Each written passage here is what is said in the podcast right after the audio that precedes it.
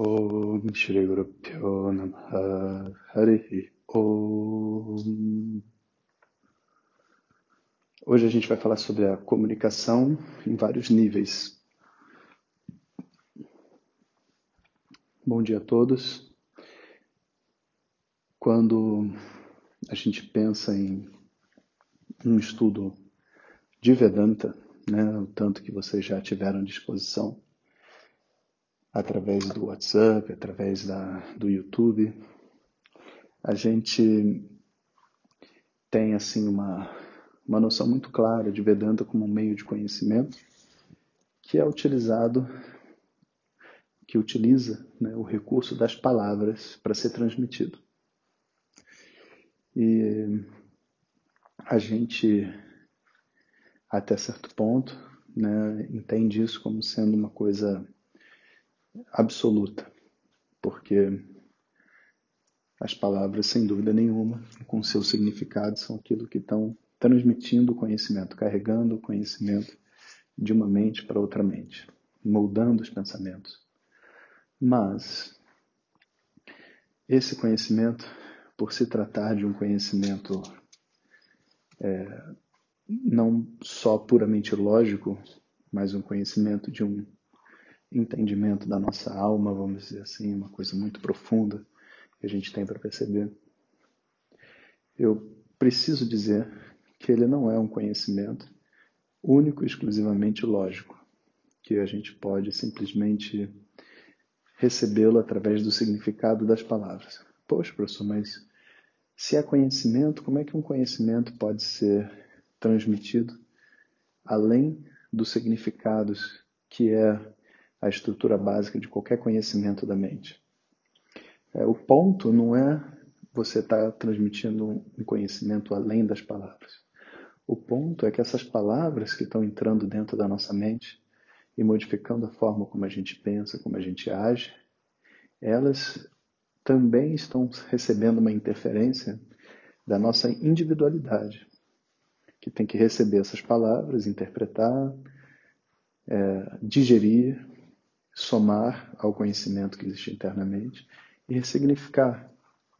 E todo esse trabalho que ocorre através desse indivíduo, ele não é livre da interferência do próprio indivíduo. Então, a palavra é o meio de conhecimento, não temos nenhuma dúvida sobre isso.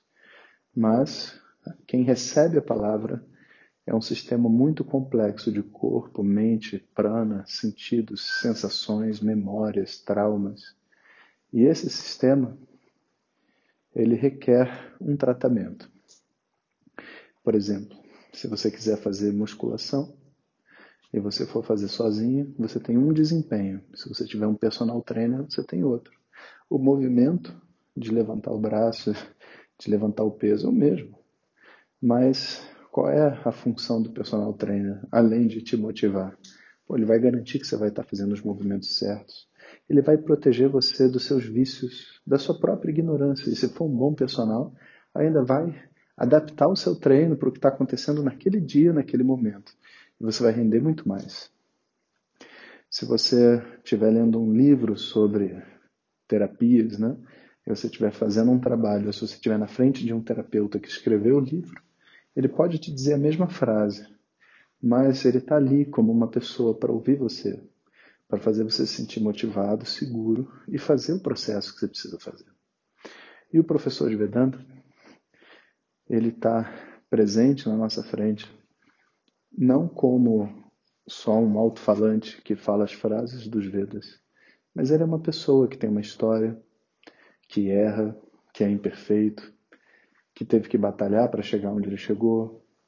E todo esse contexto faz com que o que eu receba dele seja ouvido de uma forma diferente.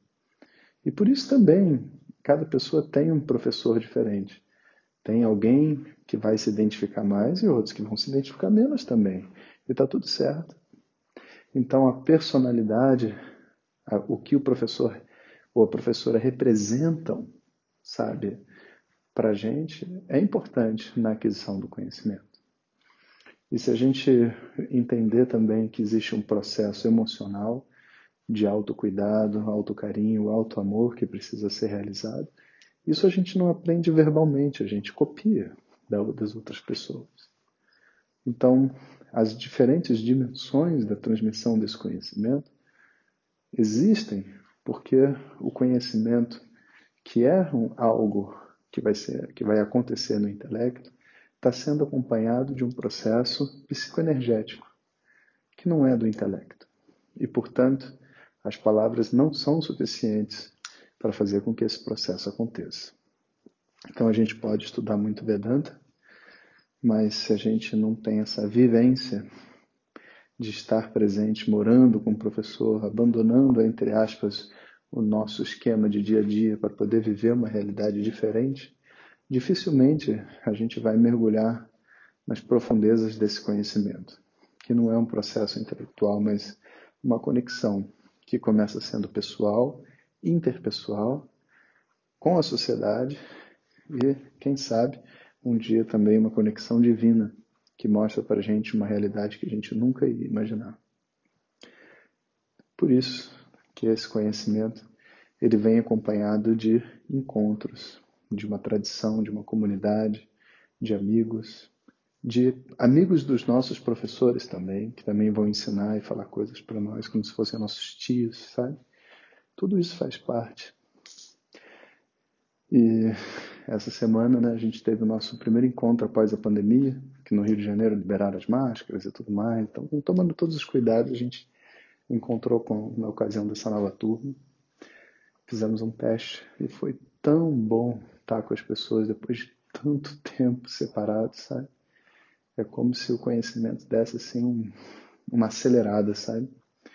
Então eu espero ainda fazer vários encontros desses em lugares diferentes e poder encontrar com os antigos e os novos alunos também. E assim a gente poder viver os diferentes aspectos desse conhecimento. Então, um bom dia a todos vocês e até amanhã. Hariom.